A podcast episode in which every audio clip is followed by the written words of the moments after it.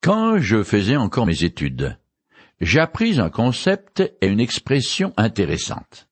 Le prof nous a dit, pour bien communiquer, il faut entrer dans l'image du monde de ses auditeurs. Quand je parle à un petit enfant, j'essaye de me mettre à sa portée, au niveau de sa compréhension et de sa vision des choses de la vie. Même si ce que j'essaie de lui dire n'est guère mystérieux, je dois quand même adapter mon langage parlé et gestuel de façon à ce qu'il en saisisse le sens. Pareillement, quand les auteurs des textes sacrés prennent la plume, ils ont eux aussi à l'esprit la personne ou le groupe de gens auxquels ils veulent s'adresser, et ils écrivent en tenant compte de la manière dont ceux-ci conçoivent le monde environnant, ainsi que de leur conception de Dieu et de leur rapport avec lui. C'est ainsi que l'apôtre Paul s'adapte aux Corinthiens, à qui il écrit, ce qui leur dit d'ailleurs noir sur blanc dans cet épître que je continue à lire à partir du chapitre 3. En réalité, frères, je n'ai pas pu m'adresser à vous comme à des hommes conduits par l'Esprit. J'ai dû vous parler comme si vous étiez des hommes charnels, livrés à eux-mêmes, comme à des petits enfants dans la foi au Christ. Chapitre 3, verset. Précédemment, l'apôtre Paul a divisé l'humanité en trois groupes. Les Grecs, c'est-à-dire les païens, les Juifs et troisièmement les chrétiens.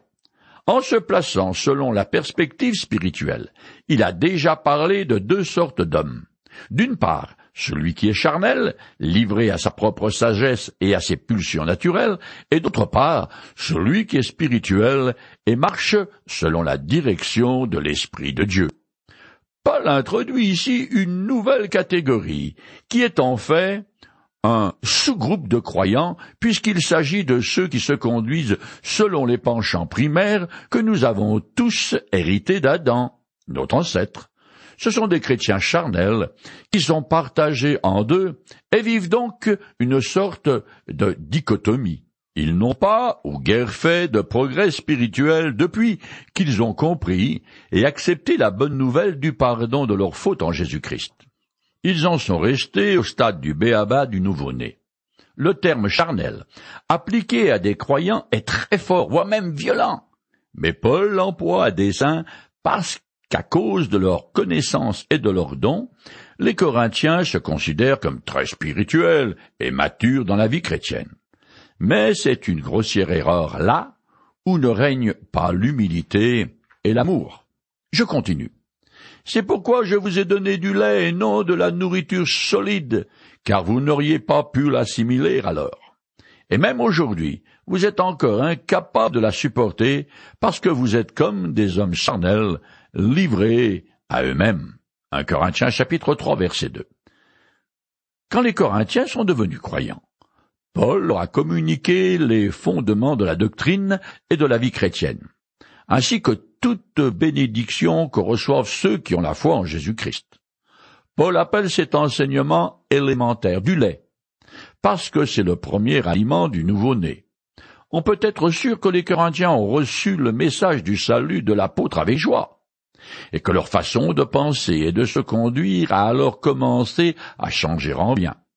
Ainsi, il y a tout à parier qu'ils ont cessé de fréquenter le temple des idoles, ainsi que les prostituées sacrées, une pratique très répandue à cette époque.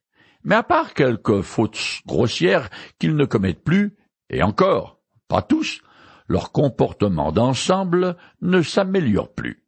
D'ailleurs, l'une des raisons pour laquelle Paul leur écrit est que l'Église est pleine à rebord de dissensions et de disputes de toutes sortes le processus de sanctification, c'est-à-dire de la croissance spirituelle, d'une grande partie de ces Corinthiens s'est arrêté net.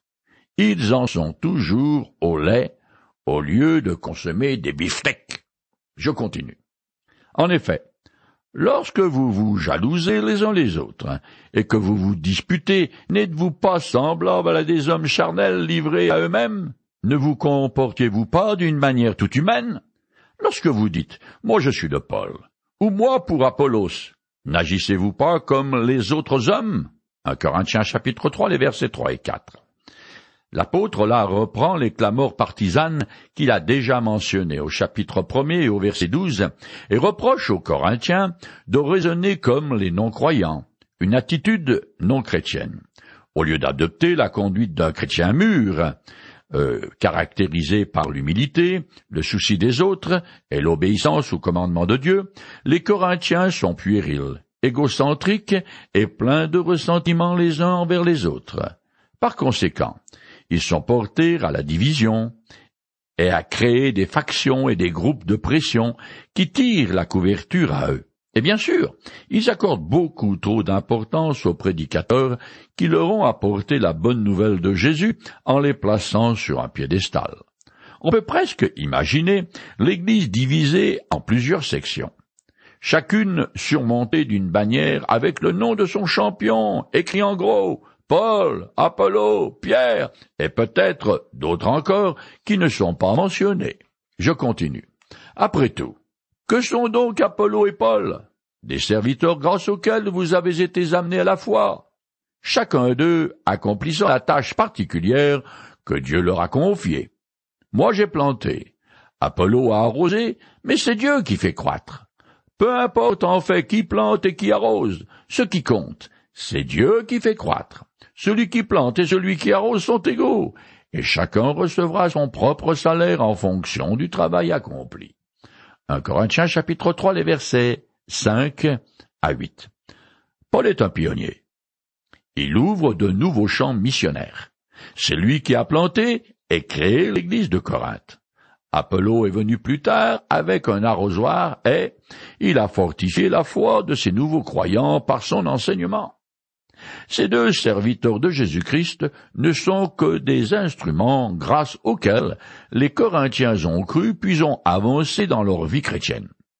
Mais ces prédicateurs limités et subordonnés à Dieu ne sont pas la cause de leur foi, car le Seigneur seul peut créer la vie et faire pousser une semence jusqu'à ce qu'elle atteigne la pleine maturité. Sur le plan spirituel, sans l'intervention de Dieu, les efforts humains n'ont aucun résultat. C'est donc au Seigneur seul que revient tout le mérite. Je continue. Car nous travaillons ensemble au service de Dieu. Et vous, vous êtes le champ qu'il cultive, ou encore, vous êtes l'édifice qu'il construit. Conformément à la mission que Dieu, dans sa grâce, m'a confiée, j'ai posé chez vous le fondement comme un sage architecte. À présent, quelqu'un d'autre bâtit sur ce fondement, seulement que chacun prête garde à la manière dont il bâtit. 1 Corinthiens chapitre 3 les versets 9 et 10. Littéralement, le texte dit Nous sommes les collaborateurs de Dieu, c'est-à-dire que ces deux hommes dépendent de Dieu. Leur activité étant complémentaire, elles ne doivent pas être des causes de dissension, Chacun a son travail et recevra sa propre récompense. Paul développe ici le thème de la responsabilité de l'ouvrier. Lui et Apollos n'ont pas accompli la même tâche, mais leur but était le même. Amener les Corinthiens à marcher sur les traces de Jésus-Christ et à devenir de vrais disciples. À Corinthe, Paul a posé le fondement au moyen de la prédication de la croix. Ensuite, Apollo et Pierre ont apporté leur contribution. L'apôtre donne ici deux images de l'Église. Tout d'abord, il la compare à un champ dans lequel travaillent différents ouvriers sous la direction de Dieu. Ensuite, il considère l'Église comme un édifice en construction. Un bâtiment érigé sur de solides fondements et dont les matériaux doivent être choisis avec soin. Plus loin, l'apôtre précisera aussi que l'Église est le temple de Dieu. L'assemblée de Corinthe a été érigée par différents ouvriers qui ont coopéré, et chacun d'eux répond devant Dieu à sa participation à l'œuvre.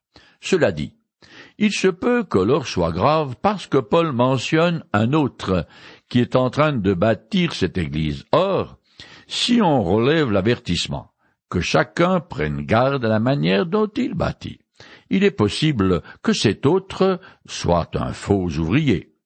Un gros souci de Paul était ceux qui débarquaient dans une église qu'il avait fondée et qui annonçaient un évangile différent de celui qu'il proclamait.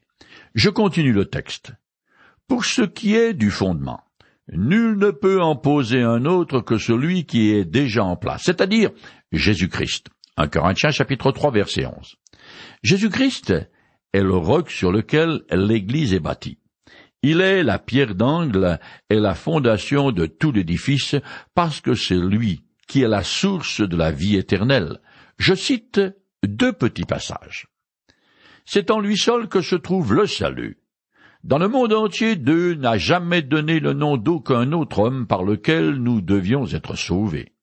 Il y a un seul Dieu et aussi un seul médiateur entre Dieu et les hommes, le Christ Jésus homme. Acte chapitre 4 verset 12 et 1 Timothée chapitre 2 verset 5. Je continue le texte. Or, on peut bâtir sur ce fondement avec de l'or, de l'argent, des pierres précieuses ou du bois, du chaume ou du torchis de paille.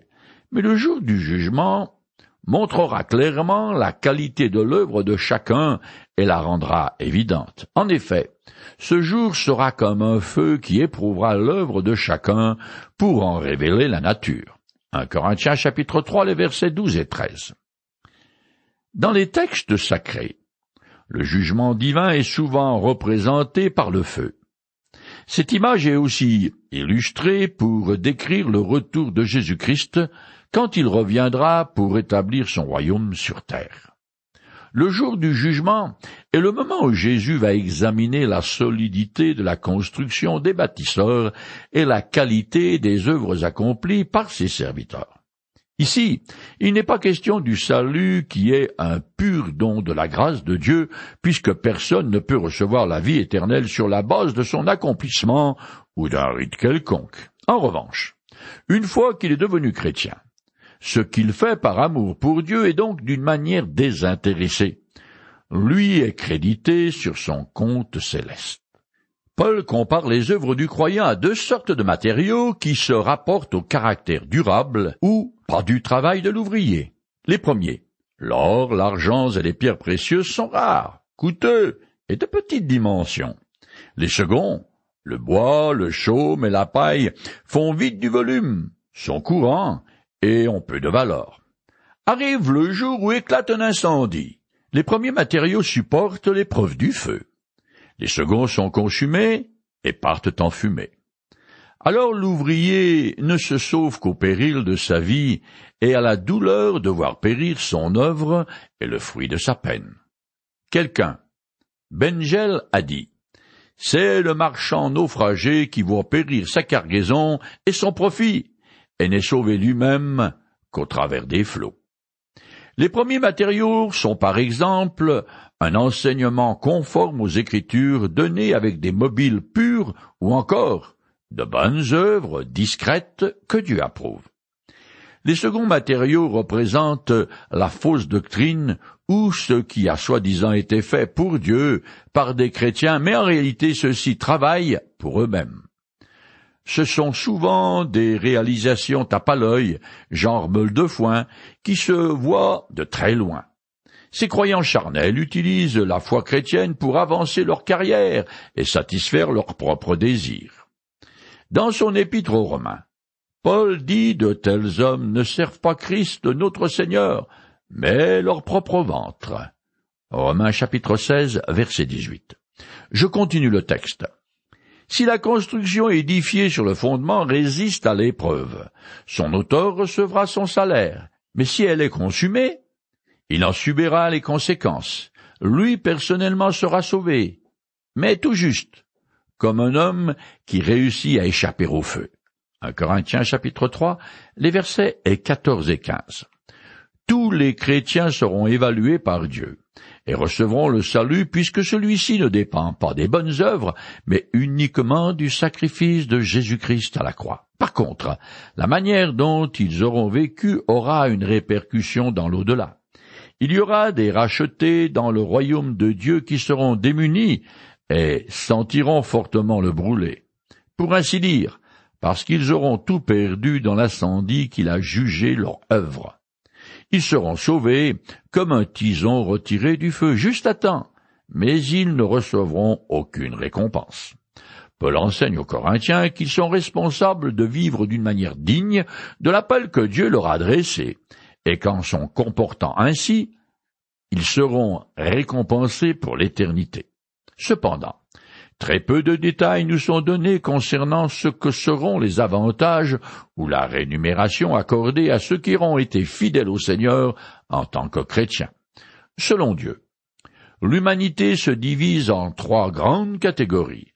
L'homme naturel issu d'Adam, non régénéré, et pour qui tout ce qui a trait à la parole de Dieu et au sacrifice de Jésus-Christ sur la croix est pure folie ou scandaleux chez les Juifs. Deuxièmement, le chrétien charnel, qui a bien accepté Jésus-Christ comme son sauveur et a reçu la vie éternelle, mais qui ne se conduit pas selon les critères du vrai disciple du Christ.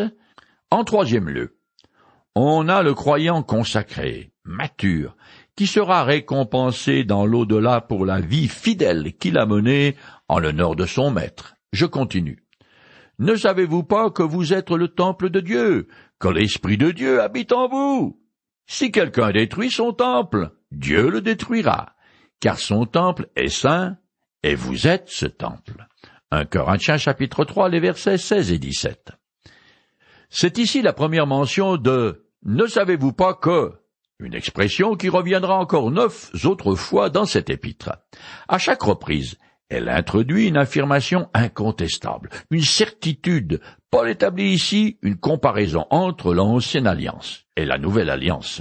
Sous le régime de l'ancienne alliance, Dieu résidait dans le sanctuaire du temple de Jérusalem. Mais aujourd'hui, c'est l'Église universelle qui est le lieu sacré de sa demeure parce qu'en elle réside le Saint-Esprit qui habite chaque croyant.